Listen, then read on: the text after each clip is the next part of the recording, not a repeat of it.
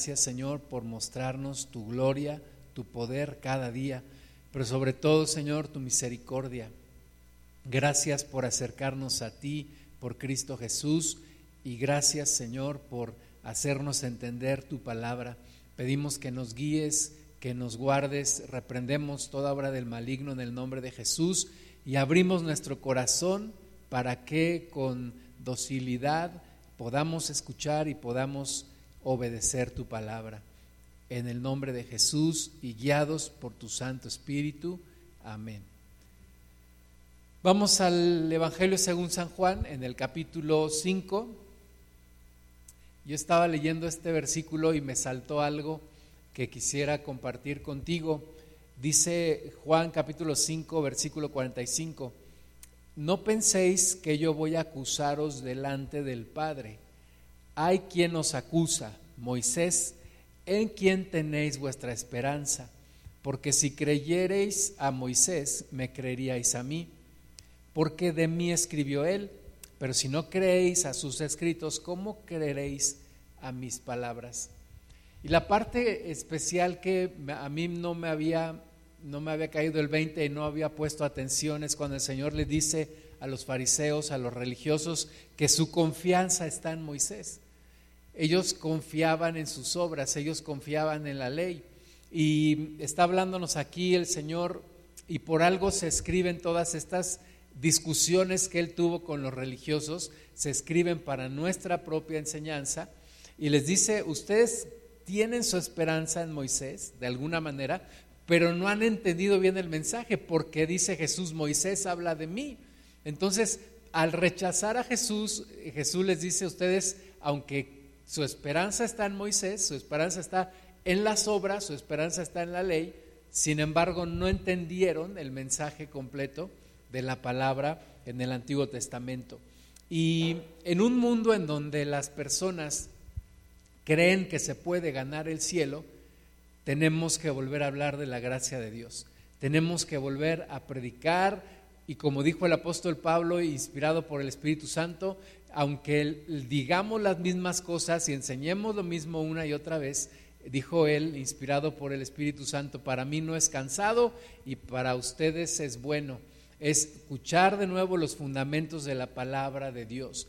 Em, entonces, no seamos como aquellos que ponen su esperanza en Moisés, no seamos como aquellos que ponen su esperanza en las obras, sino que seamos como aquellos que entienden la palabra que reciben a Jesús y que creen en la gracia y que por gracia somos nosotros salvos. Cada una de estas discusiones que el Señor Jesús tuvo con los religiosos de su tiempo, el punto especial, el punto central era que ellos se sentían buenos ellos se sentían que por sus obras eran salvos, ellos se sentían administradores de la salvación. No solamente se sentían o se sabían administradores de la ley, sino que ellos se creían administradores verdaderamente de la salvación y tener en sus manos completamente la verdad. Y eso les impidió poderse abrir en su corazón y poder recibir a Cristo y escuchar su mensaje. Estaban tan cerrados, tan confiados en sí mismos, tan confiados en sus obras, tan confiados en pensar que eran buenos, que se cerraron completamente a lo que Jesús quería hablarles. Y así muchas veces nosotros tenemos la misma tendencia a volver a pensar que nosotros somos buenos, a volver a creer que podemos ganar la salvación y a volver a creer que podemos sentirnos confiados en nuestras propias obras. Pero en algún momento, en algún momento viene una caída, en algún momento nos damos cuenta que nuestras buenas obras no alcanzan a cubrir nuestras malas obras y ahí es donde de nuevo necesitamos volvernos a tomar de la gracia de Dios. Dice Efesios capítulo 2, versículo 8, porque por gracia sois salvos por medio de la fe y esto no de vosotros, pues es don de Dios, no por obras para que nadie se gloríe. Fíjate cómo dice claramente que somos salvos por gracia. Dios pone la gracia, nosotros ponemos la fe y entonces se da como un resultado la salvación. Entonces, por gracia somos salvos. Y dice allí, y esto no de vosotros, o sea, no es algo que nosotros podamos producir, la salvación no es algo que nosotros podamos alcanzar, la salvación no es algo que nosotros nos podamos ganar, sino que Dios a través de su Hijo manifestó su misericordia, Jesús viene a morir por nosotros, una salvación por sustitución, Él toma nuestro lugar y entonces por la gracia de Dios somos salvos. Y esto no de nosotros, no es nuestro, no es algo que nosotros ganábamos. Dice ahí, no por obras. Claramente la salvación no se puede ganar por obras, no se puede recibir por obras, sino dice allí por fe, por la gracia. Y esto dice ahí para que nadie se gloríe. No tenemos absolutamente nada de qué presumir, no tenemos absolutamente nada en qué confiar, solamente en la gracia de Dios, solamente en la misericordia de Dios. Y esto no es de nosotros. Entonces, no pongamos nuestra esperanza como los religiosos en Moisés, no pongamos nuestra esperanza en las obras, no pongamos nuestra esperanza en alguna jactancia nuestra, pongamos nuestra esperanza solamente en Jesús en Jesús para que nadie se gloríe, para que en todo sea Él glorificado y para que nosotros seamos hallados en esa fe, en esa gracia y en esa salvación.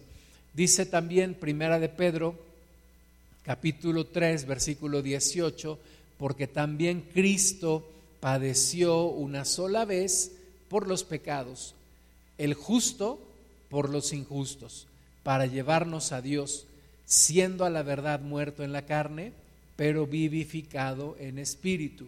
Entonces Jesús padeció una sola vez por nuestros pecados, llevando nuestros pecados, dice ahí el justo por los injustos. Por eso hablamos de una salvación por sustitución, de una en una salvación en donde se requirió un sustituto, porque Dios no iba a pasar por alto nuestro pecado, ¿verdad? Pero toma Jesús descarga en Él nuestro pecado, nos da salvación y nos da vida eterna. Y entonces ahora podemos gozarnos en el Señor. Parece que de repente se nos olvida esto porque Queremos volver a confiar en nuestras obras, queremos volver a pensar que somos buenos, queremos volver a pensar que nos hemos ganado un lugar en el reino de Dios y en el reino de Dios no nos ganamos un lugar, en el reino de Dios Dios nos da un lugar por su amor, por su misericordia, por la gracia, por ese gran sacrificio que tenemos en Jesús. Tú y yo al menos una vez al año deberíamos de leer las cuatro versiones del Evangelio y volver a pensar en esta salvación tan grande y en esta obra tan grande que Jesús vino a hacer por nosotros y dejar de confiar en nuestras obras, en nuestra habilidad, en nuestro conocimiento, en nuestro poder, nuestra habilidad para hablar, etcétera, y comenzar a rendirnos y a tomar completamente el sacrificio de Jesús como lo único que nos puede sostener en esta vida y como lo único que nos puede dar la vida eterna, solamente por la gracia de Dios. Vamos a Romanos capítulo 5, de nuevo hablando de la salvación por sustitución. Romanos 5, 18 dice, así que como por la transgresión de uno vino la condenación a todos los hombres, de la misma manera, por la justicia de uno vino a todos los hombres la justificación. Porque así como por la desobediencia de un hombre los muchos fueron constituidos pecadores, así también por la obediencia de uno los muchos serán constituidos justos. Son verdades a las cuales tenemos que meditar, pensar, razonarlas, creerlas, entenderlas verdaderamente. No es por mí, es por Jesús, es porque Cristo lo hizo. La transgresión, el pecado entró por un hombre y la salvación también entra por un hombre. Y yo tuve parte en el pecado, yo tuve parte en la desobediencia y ahora Cristo viene a darme una salvación porque Él como justo es sacrificado delante de Dios y es ofrecido como sacrificio. Entonces, por la desobediencia de un hombre entró el pecado y luego la desobediencia pasó a todos, ¿verdad? No podemos echarle toda la culpa a Adán, nosotros también desobedecimos, pero por la obediencia de un justo, todos fuimos constituidos justos, todos los que creemos en Jesús. Entonces, somos salvos por fe, somos salvos por gracia, no por obras. Estaba platicando con un amigo en Cristo que tenemos ya muchos años de conocernos, como 25 años, y estábamos hablando un día y, me decía, es que la gente ahora, la iglesia, está buscando muchas cosas, muchas doctrinas, están volteando a ver mucho sensacionalismo, a ver legalismo religioso, y él me decía, ¿qué no es suficiente mirar a la cruz? ¿Por qué no es suficiente mirar a Cristo? ¿Por qué la iglesia se deja fascinar por muchas otras cosas y nos distraemos cuando que solamente en Cristo hay salvación y cuando solamente en la cruz hay salvación? Y dice la palabra que por la locura de la predicación es como llega la salvación a la humanidad. ¿Y qué predicamos? A Cristo y a este crucificado. Ese es todo el mensaje que tenemos que predicar. Toda la Biblia, toda la ley, todos los profetas se centran en eso. El punto central de la Biblia es el acto en la cruz, lo que Cristo iba a hacer por nosotros. Lo encontramos desde Génesis, lo leemos en los profetas, lo vemos por supuesto en los evangelios y lo vemos en el resto del Nuevo Testamento. Pongamos de nuevo nuestros ojos en Jesús, volvamos a las bases del evangelio sencillo, del evangelio claro porque Dios ha puesto las galletitas, como dice un hermano, en el cajón más bajo de la alacena para que todos puedan tomar de ellas. El Evangelio no es complicado, el Evangelio no es difícil, es un mensaje poderoso, pero es un mensaje sencillo. Volvamos a las bases, volvamos a las bases de la cruz, volvamos a pensar en este justo que se dio por todos nosotros. Por la transgresión de un hombre entró el pecado y no saldrá por mis propias obras. Así como entró, yo no lo puedo sacar, lo tiene que sacar Jesús en mi vida, el justo que se dio por todos nosotros. Romanos 5:20, pero la ley se introdujo para que el pecado abundase, mas cuando el pecado abundó, sobreabundó la gracia, para que así como el pecado reinó para muerte, así también la gracia reine por la justicia para vida eterna mediante Jesucristo, Señor nuestro. Fíjate que la ley solamente te da el diagnóstico de la enfermedad, pero no te da la medicina. La ley señala, dice aquí que la ley se introdujo para que el pecado abundase, porque sin ley no habría pecado, sin ley no habría forma de darnos cuenta que estamos mal. Entonces la ley se introduce nos da el diagnóstico, pero no nos da la solución, no nos da la medicina. ¿Cuál es la medicina? La gracia. Dice que cuando abundó el pecado, sobreabundó la gracia. Es decir, tuvo que venir Cristo, venir a la cruz, morir. Cuando Jesús estaba enfrente de Pilato, Pilato le dice, ¿y tú por qué no me dices nada? Y estaba interrogándolo y le dice, ¿eres tú el rey de los judíos?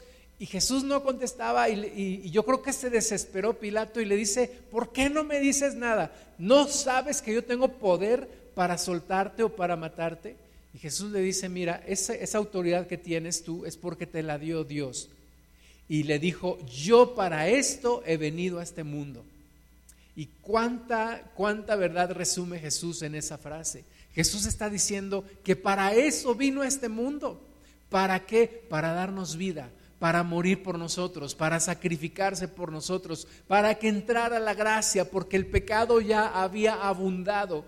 La condición espiritual de ese pueblo de Israel en los tiempos de Jesús era tan crítica que había endemoniados por todos lados, había un montón de idolatría, había un montón de confusión, los supuestos maestros de la ley estaban perdidos completamente. Y Jesús viene a traer luz en medio de tinieblas. Y dice, cuando abundó el pecado, sobreabundó la gracia. ¿Cómo sobreabundó la gracia? A través de Jesús. Porque El pecado reina para muerte, pero la, la gracia de Dios reina para justicia, para justificación de nosotros, los que estábamos en el pecado, para que reine la vida eterna. Para eso. Entonces cuando Jesús dice, yo para esto vine al mundo, está introduciendo la gracia, la gracia de Dios, el perdón, el perdón gratuito para todos, pero a Él le costó la vida. A Jesús le costó su sangre, a Jesús le costó dejar un trono, a Jesús le costó venir a sufrir por nosotros, pero es el regalo más hermoso que tú y yo podemos recibir, la gracia de Dios. La ley es el diagnóstico, pero la gracia es la medicina. La gracia es el tratamiento completo. La ley no está completa en sí misma sin la gracia.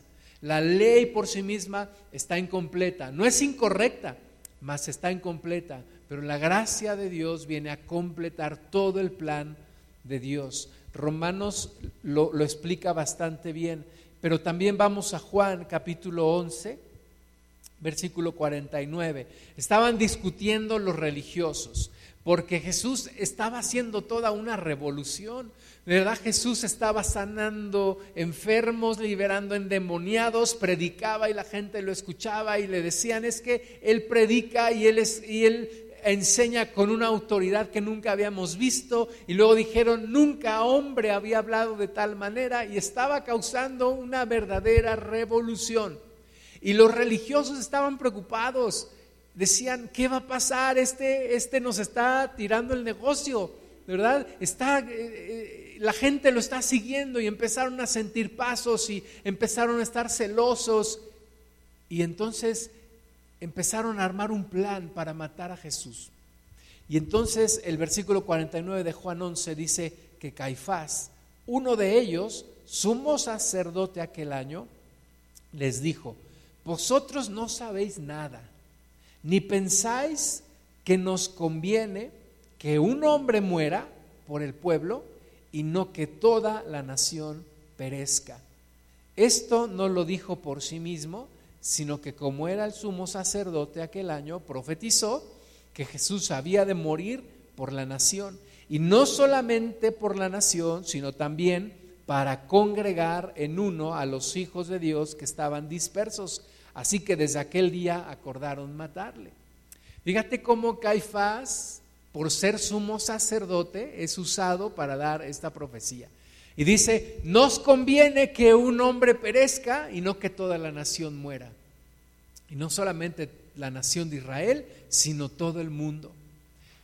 Salvación por sustitución. Jesús estaba tomando nuestro lugar.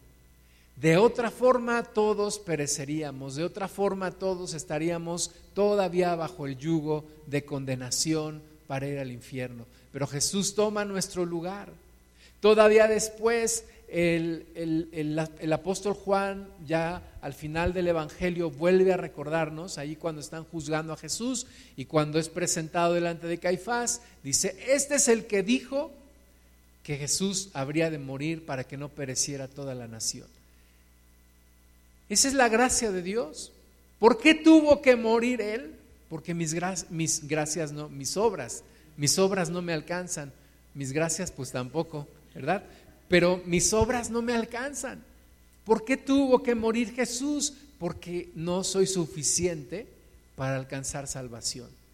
Por eso tuvo que tomar mi lugar. Y por eso una justificación que no viene de mí, sino que viene de Jesús. No por obras, sino por fe y por gracia para que nadie se gloríe. Juan capítulo 19, versículo 30, cuando Jesús hubo tomado el vinagre, dijo, consumado es. Y habiendo inclinado la cabeza, entregó el Espíritu. Por eso Jesús dijo, yo para eso he venido a este mundo.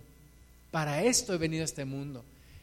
Estando a punto de ir a la cruz, vuelve a recordar, yo para esto he venido a este mundo. Yo creo que se lo estaba diciendo no solo a Pilato, se lo estaba diciendo a los demonios, se lo estaba diciendo a todo mundo que estaba ahí y a los que íbamos a leer. Yo para esto he venido al mundo. Y ahora, en medio de la, de la cruz, antes de entregar el Espíritu, Jesús dice, consumado es. ¿Qué es consumado? La obra para la cual Él vino. ¿Qué se está consumando? El acto más grande de misericordia y de gracia. ¿Qué se está consumando? La salvación de todos nosotros. Consumado es, es terminada. La obra que Dios Padre le encargó a Dios Hijo está consumada en la cruz. Los momentos más difíciles de su vida, de Jesús hombre, allí está el Cordero de Dios quitando el pecado del mundo, derramando su sangre por todos nosotros. Como para que nosotros ahora nos distraigamos con mil y un cosas. Hay que regresar a Él, hay que volver nuestros ojos a Él, hay que darle la magnitud que verdaderamente tiene ese sacrificio y vivir agradecidos, vivir agradecidos. No solamente recordarlo por ahí del mes de marzo o de abril en Semana Santa, y ver una película en la, en la televisión que hable sobre la crucifixión. Tenemos que llevar las marcas de Cristo en nuestro corazón, tenemos que llevar las marcas de Cristo en nuestra mente, tenemos que pensar en el sacrificio de Jesús todos los días y agradecerlo y vivir agradecidos y vivir agradeciendo y actuar en consecuencia, no solamente de palabras, sino también de hecho, vivir para Él, vivir por Él, vivir por medio de Él, porque Él es todo para nosotros. Él es todo. Si no tienes a Cristo, no tienes nada, aunque creas que tienes mucho. Y si crees que tienes poco, pero tienes a Cristo, realmente tienes mucho. Lo tienes a Él. Marcos capítulo 15, versículo 37. Mas Jesús, dando una gran voz, expiró entonces el velo del templo se rasgó en dos, de arriba abajo. Y el centurión que estaba frente a él, viendo que después de clamar había expirado así, dijo, verdaderamente este hombre era hijo de Dios. Caifás no pudo explicar por qué se rasgó el velo del templo. Los religiosos no pudieron explicarlo. Más bien estaban, estaban alarmados y decían, no, no, no, no, no vaya a creer la gente que, que, que, va a resucitar. Y entonces fueron y pidieron una compañía de soldados para guardar la tumba y dijeron, no vaya a ser que alguien venga y robe el cuerpo y entonces van a decir que resucitó. Seguían buscando cuidar su posición. Pero el velo del templo que separaba el lugar santo del lugar santísimo, ese lugar santísimo donde se manifestaba Dios años atrás, en donde solamente una vez al año, el día de la expiación, el sumo sacerdote, no sin antes sacrificar por sus propios pecados, podía entrar en ese lugar. Y ese velo que dividía lugar santo del lugar santísimo se rasgó, dándonos a entender que hay acceso para todos, dándonos a entender que ya no solamente el sumo sacerdote puede entrar ahí y que no solamente una vez al año y que no tenemos ya que ofrecer sacrificio porque el sacrificio fue realizado. El velo se rasgó de arriba abajo. La gracia de Dios está al alcance de todos, de todos los que puedan escuchar este mensaje de todos los que puedan escuchar el mensaje de la salvación, de todos los que puedan dejar de pensar que son buenos. Eh, me escribió una persona que me acordé de él, me acordé porque sus hijas estudiaban en una escuela cristiana y sus hijas escucharon el mensaje del Evangelio, pero él les decía, eso es para mentes débiles. No hagan caso, no escuchen, esos para mentes débiles. Y yo digo, si tú quieres verlo así, está bien, porque realmente soy débil, no solamente de la mente, sino del espíritu y del alma. Soy una persona débil, necesito a Cristo. No puedo con mi vida yo solo, necesito a Jesús, necesito a Cristo en mi vida. Hay una arrogancia que nos impide reconocerlo, pero somos débiles. En eso tiene razón mi conocido que me dice que le decía a sus hijas, es para mentes débiles, sí. Es para todos los que podemos reconocer que solo el Cordero de Dios puede quitar mi pecado. Solo el Cordero de Dios puede darme vida eterna. Solo el Cordero de Dios puede transformar mi vida. Solamente Él. Y el velo se rasgó y ahora hay acceso para todos los que quieran entrar. Hebreos 4:9. Por tanto queda un reposo para el pueblo de Dios, porque el que ha entrado en su reposo también ha reposado de sus obras como Dios de las suyas. Descansa de tus obras. Descansa y, deja de tratar de alcanzar salvación. Es imposible, tú y yo no podemos ganar la salvación. Pero lo que sí podemos hacer es rendirnos delante de Dios y decir, Cristo, descanso de mis obras y empiezo a confiar en lo que tú hagas en mí, en lo que tú quieres hacer en mí. Me llama la atención cómo muchas veces nos expresamos y decimos, tengo que cambiar, tengo que ser como el Cordero de Dios, tengo que alcanzar la estatura del varón perfecto. Tú no lo vas a poder hacer.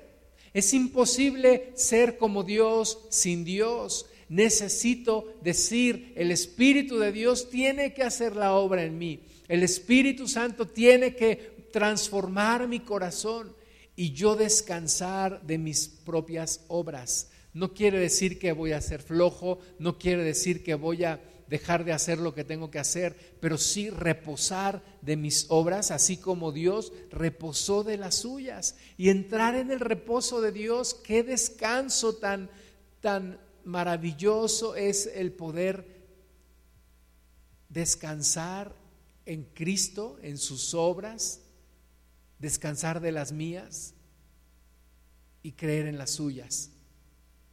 Dejar de pensar que yo arañando voy a entrar en el reino de Dios o que voy a entrar flamante o que voy a entrar muy digno y pensar que Cristo me da el lugar.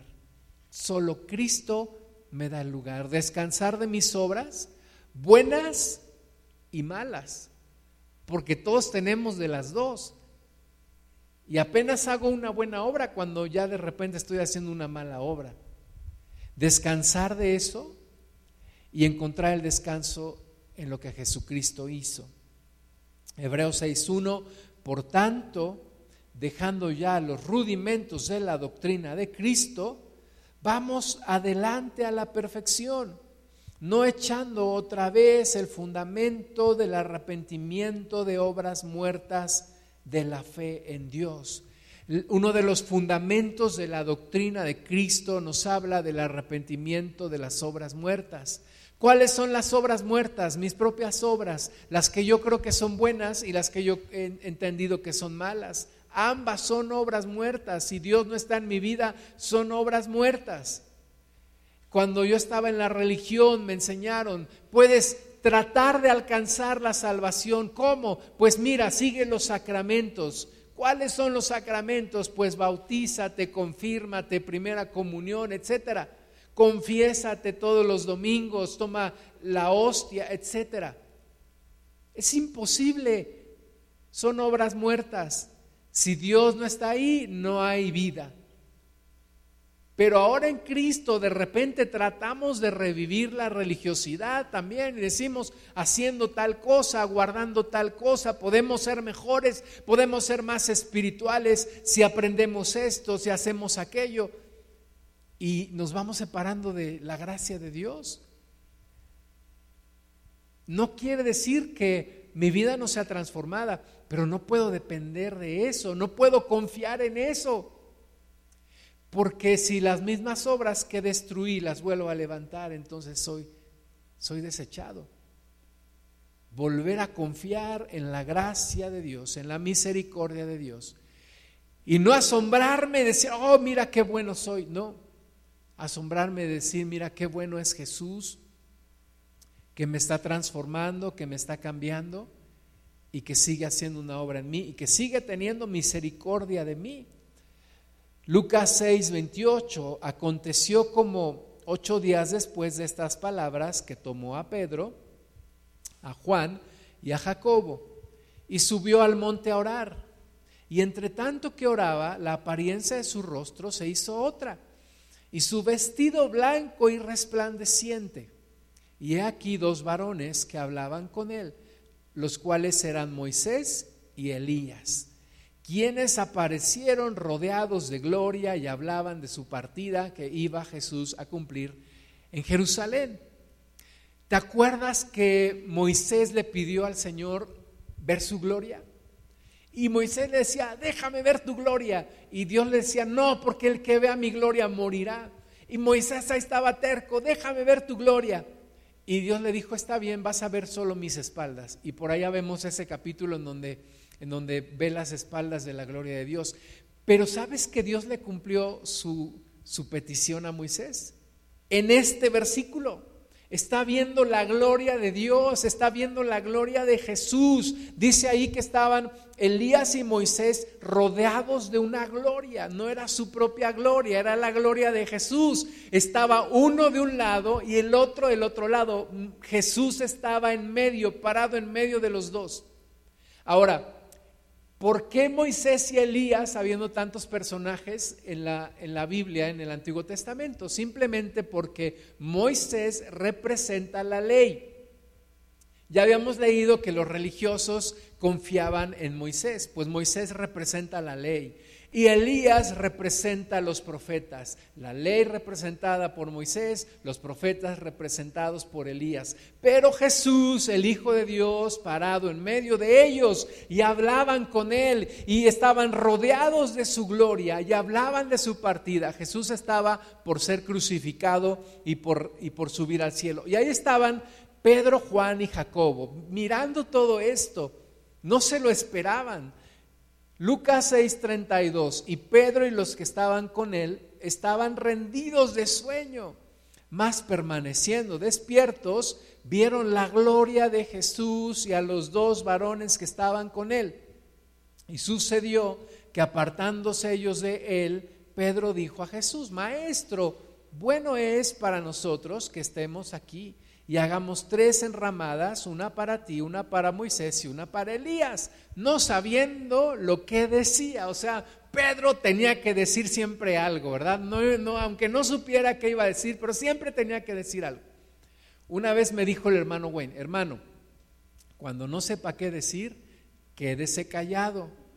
Mejor que piensen que es un tonto a que hable y lo confirmen. ¿Verdad? Pero Pedro no conocía esa regla y Pedro dijo, Señor, vamos a hacer tres enramadas aquí. En eso, Lucas 6:34, mientras él decía esto, vino una nube que los cubrió y tuvieron temor al entrar en la nube. Y vino una voz desde la nube que decía, este es mi Hijo amado, a él oíd. Y cuando cesó la voz, Jesús fue hallado solo y ellos callaron y por aquellos días no dijeron nada a nadie de lo que habían visto. ¿Qué está diciendo el Padre? Está diciendo, miren, Jesús está por encima de la ley y por encima de los profetas. Jesús encierra todo el mensaje de la Biblia en él mismo. La Biblia trata de Él, la historia del universo trata de Él. No nos compliquemos la vida, no seccionemos las cosas. El que tiene al Hijo lo tiene todo. El que tiene a Cristo lo tiene todo. Entonces el Padre está diciendo, ok, la ley no era incorrecta, pero está incompleta. Los profetas no eran incorrectos, pero están incompletos. Escúchenlo a Él. Escuchen a Jesús, y es lo que nos está diciendo a la iglesia de hoy. Escuchen a Jesús, entiendan toda la visión de la Biblia desde la perspectiva del Hijo de Dios, desde la perspectiva y desde la visión de lo que hizo el Hijo de Dios. No nos confundamos. Entendamos el mensaje completo de la palabra de Dios. Cristo es el mensaje central de la palabra de Dios. Tú sacas a Cristo de tu doctrina y tú estás perdiendo completamente la brújula. Tienes que tener a Cristo en el centro y desde allí entender todo lo demás. Desde Cristo, desde su punto de vista, desde lo que Él hizo, desde su sacrificio, desde allí se explica todo. Por eso, cuando le recomiendas a alguien que nunca ha leído la Biblia, le recomiendas primero leer el Evangelio según San Juan, porque te habla de Jesús y de su gran amor. Y luego le dices, te regresas a Mateo, luego lees Marcos, luego Lucas, luego vuelves a leer Juan, luego te sigues por todo el Nuevo Testamento y después empiezas por el Antiguo Testamento, porque así lo vas a entender mejor. Porque Cristo es la razón de ser. Dios Padre está diciendo, escucharon a Moisés, perfecto, escucharon a los profetas, muy bien, ahora escuchen a Jesús. Ahora escuchen al Hijo y van a poder entender el mensaje completo. No se desecha el mensaje de Moisés, no se desecha el mensaje de los profetas, pero se completa con lo que Jesús está diciendo. Escúchenlo, escúchenlo. Nos está diciendo a la iglesia de hoy. Hebreos 3, 1. Por tanto, hermanos santos, participantes del llamamiento celestial, considerada al apóstol y sumo sacerdote de nuestra profesión, Cristo Jesús, el cual es fiel al que le constituyó, como también lo fue Moisés en toda la casa de Dios, porque de tanto mayor gloria que Moisés es estimado digno este, cuanto tiene mayor honra que la casa el que la hizo. Esta carta a los hebreos es originalmente destinada a los judíos que habían creído en Jesús y que ahora estaban siendo expulsados de las sinagogas y ya no podían participar de los ritos en las sinagogas y ya no podían participar de los sacrificios y ya no podían participar de los ritos ceremoniales de la ley. Y entonces Hebreo les dice, miren, no se preocupen, las cosas ahora en Cristo son así. Viene Jesús a mostrarnos todo lo que antes era una sombra de lo que habría de venir. Ya no tienes que participar de sacrificios de animales porque el Cordero de Dios ya se ofreció por ti. Ya no tienes que participar de ritos espirituales porque ahora las palabras de Cristo son vida y son espíritu. Y ahora estás viviendo lo real, lo que muchos administraron, lo administraron para nosotros. Y están diciendo, ahora ustedes tienen un apóstol y sumo sacerdote, que es Cristo Jesús. Él es nuestro apóstol y Él es nuestro sumo sacerdote. Él es fiel al que lo constituyó, como también Moisés, ¿verdad? Pero Moisés es menor que Jesús. Dice aquí, porque de tanto mayor gloria que Moisés es estimado digno este, cuanto tiene mayor honra que la casa, el que la hizo. Tiene mayor gloria el creador que el creado.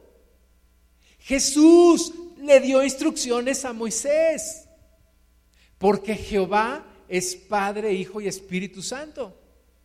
Así que Jesús estaba dando también instrucciones a Moisés cuando estaban revelándose ahí el Padre, allí en el monte Sinaí.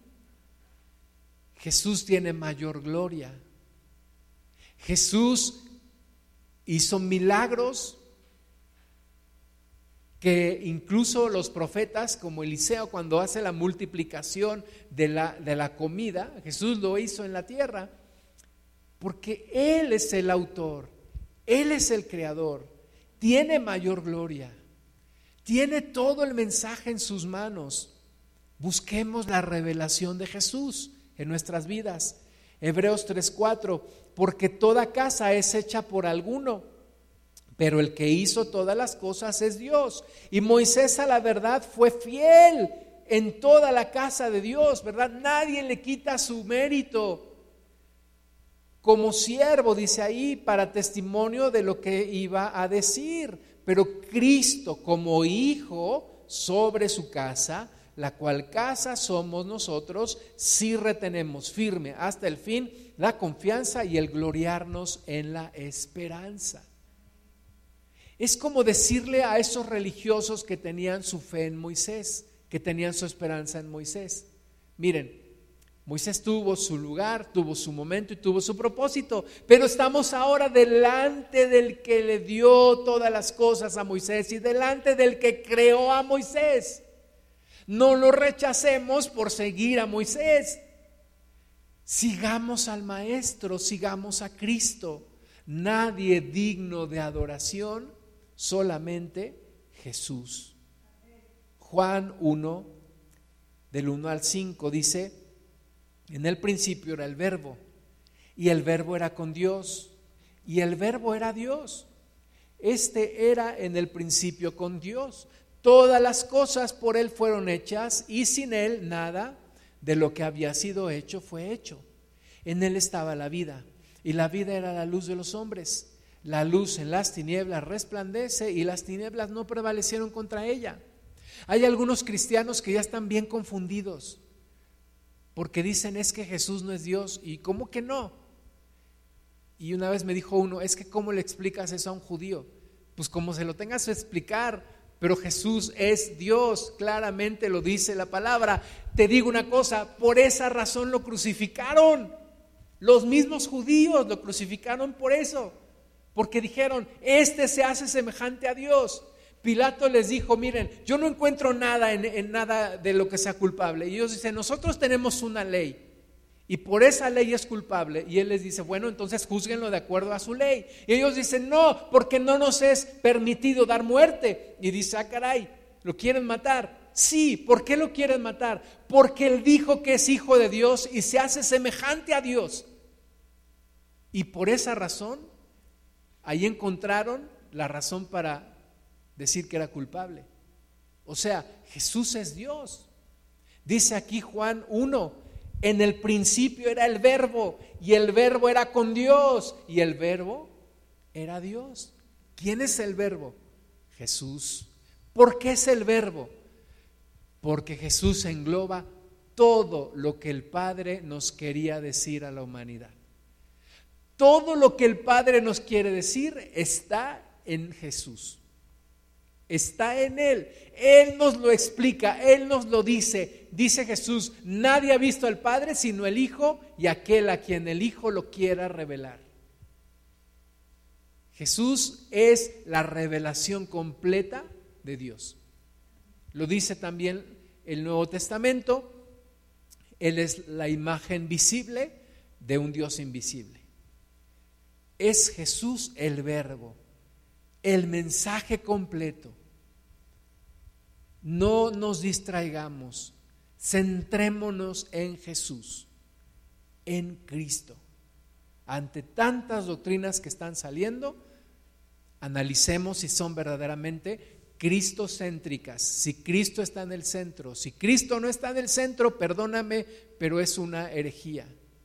Una herejía es una media verdad, medio torcida, que termina siendo una mentira completa. Si Cristo no está en el centro de nuestra doctrina, entonces estamos perdidos.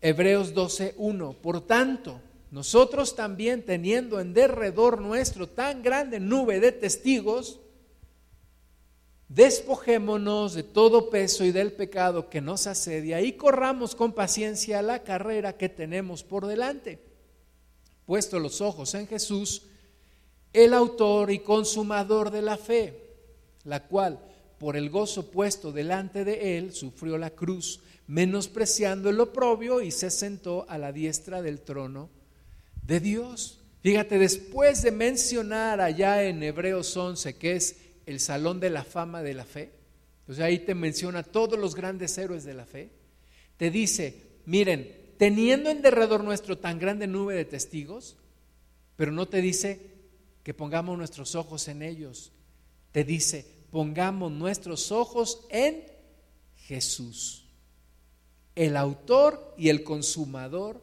de la fe. A veces, ahora que mi papá ya partió con el Señor y yo tengo la convicción de que mi padre está con el Señor, y a veces me han llegado pensamientos que me dicen, pues, ahí papá échanos la mano desde el cielo, ¿no? Pero sabes que eso es completamente equivocado. No puedo yo decir, hay alguien más que nos puede, que puede interceder como se enseña en la religión. Puede interceder por nosotros, puede hacer milagros por nosotros. No, eso es completamente equivocado. El único que puede interceder por nosotros se llama Jesús. Nuestros familiares, aunque hayan sido salvos, no pueden interceder, no pueden hacer nada por nosotros. Tenemos esa gran nube de testigos, pero ¿sabes cómo nos testifican? Con lo que leemos de ellos, con lo que hicieron. Pero en el que debemos de poner nuestros ojos es en Jesús. En Él debemos poner nuestros ojos porque Él es el autor y el consumador de la fe. Fíjate, Jesús es autor de eterna salvación, según Hebreos 5.9. Jesús es autor y consumador de la fe, según Hebreos 12.2. Y Jesús es autor de la vida, según Hechos 3.15. Jesús es el autor, Jesús es la estrella, Jesús es lo máximo. Jesús es el centro de nuestra vida, Jesús es el centro del universo. Es Jesús.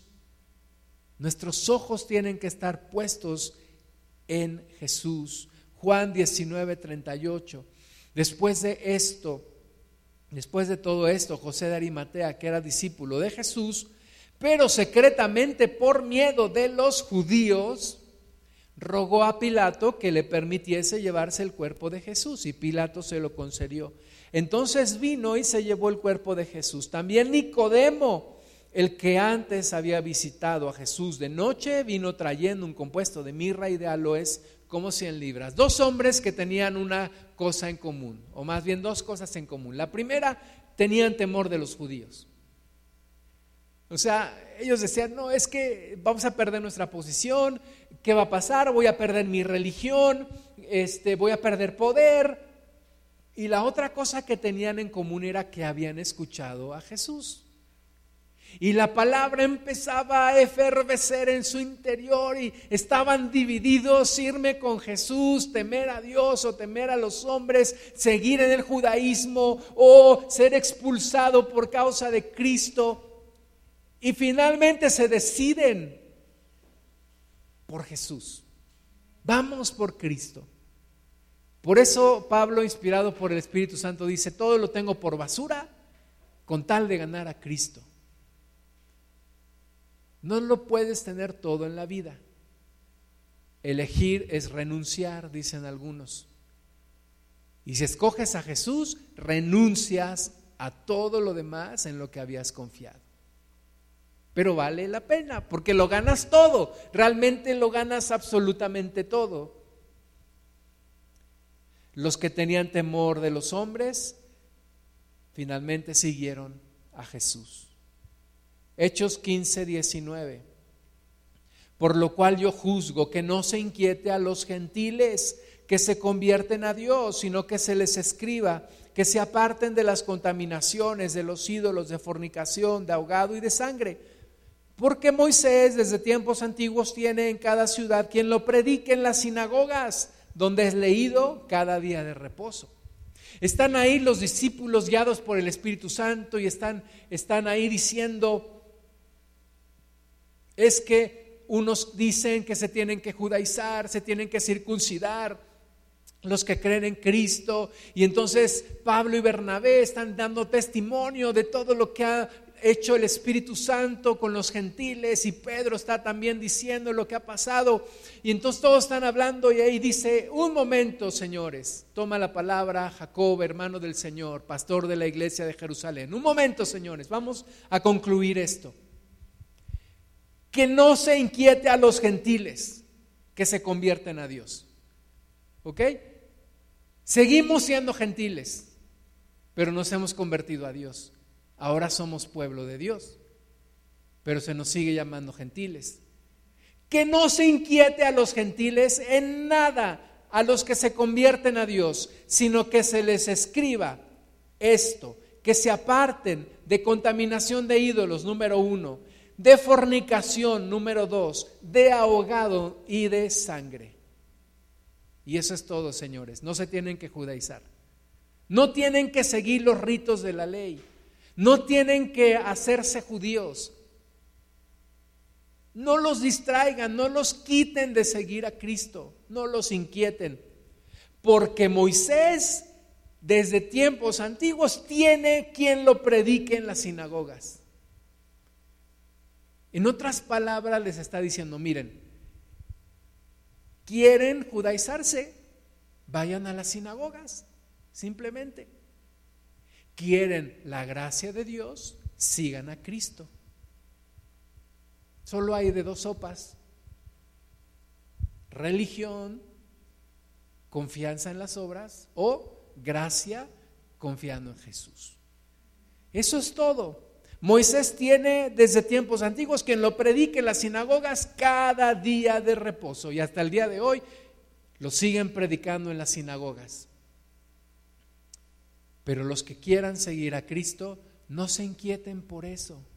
No confíen en sus obras, confíen en Él.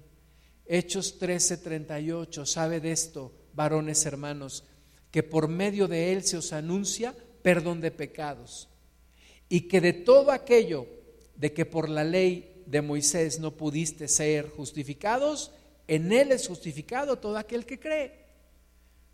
No puedo ser justificado por la ley de Moisés, solo por la ley de la fe en Cristo Jesús. Ahí encuentro mi justificación. Allí pongo mi confianza en el Hijo de Dios. Terminamos leyendo Juan 1.17, pues la ley por medio de Moisés fue dada, pero la gracia y la verdad vinieron por medio de Jesucristo. La ley me dice que estoy mal, pero no me da la solución. Pero la solución viene en Cristo, porque Él me trae la gracia y la verdad. Vamos a orar. Padre Santo, te bendecimos. Te damos tantas gracias por Jesús. Señor, porque cada día nos damos cuenta que no podemos confiar en nuestras propias obras. Porque cuando pensábamos que ya estábamos bien, nos viene un tropiezo y nos damos cuenta que no podemos confiar en nosotros, que necesitamos seguir confiando en Jesús. Señor, gracias por el Cordero de Dios que quita el pecado del mundo. Padre, que no nos distraigamos, que no nos fascinen con doctrinas, con cosas que apartan de Jesús, sino que tú nos cautives con ese amor, con ese sacrificio perfecto de Jesús ahí en la cruz que prediquemos solo una cosa, a Cristo y a este crucificado. En esta hora yo renuncio a mis obras en el nombre de Jesús. Yo pido perdón por mis obras muertas y yo me arrepiento y yo decido confiar solo en Jesús, solo en su gracia, solo en su favor, solo en tu misericordia. Guíanos hacia Cristo, a toda la iglesia, tómanos, guíanos hacia Cristo. Vuélvenos a ti, Señor. Vuélvenos a las bases del Evangelio sencillo, pero del Evangelio verdadero, del Evangelio puro. Te damos toda la gloria a ti, mi Señor, en el nombre que es sobre todo nombre, en el nombre de Jesús.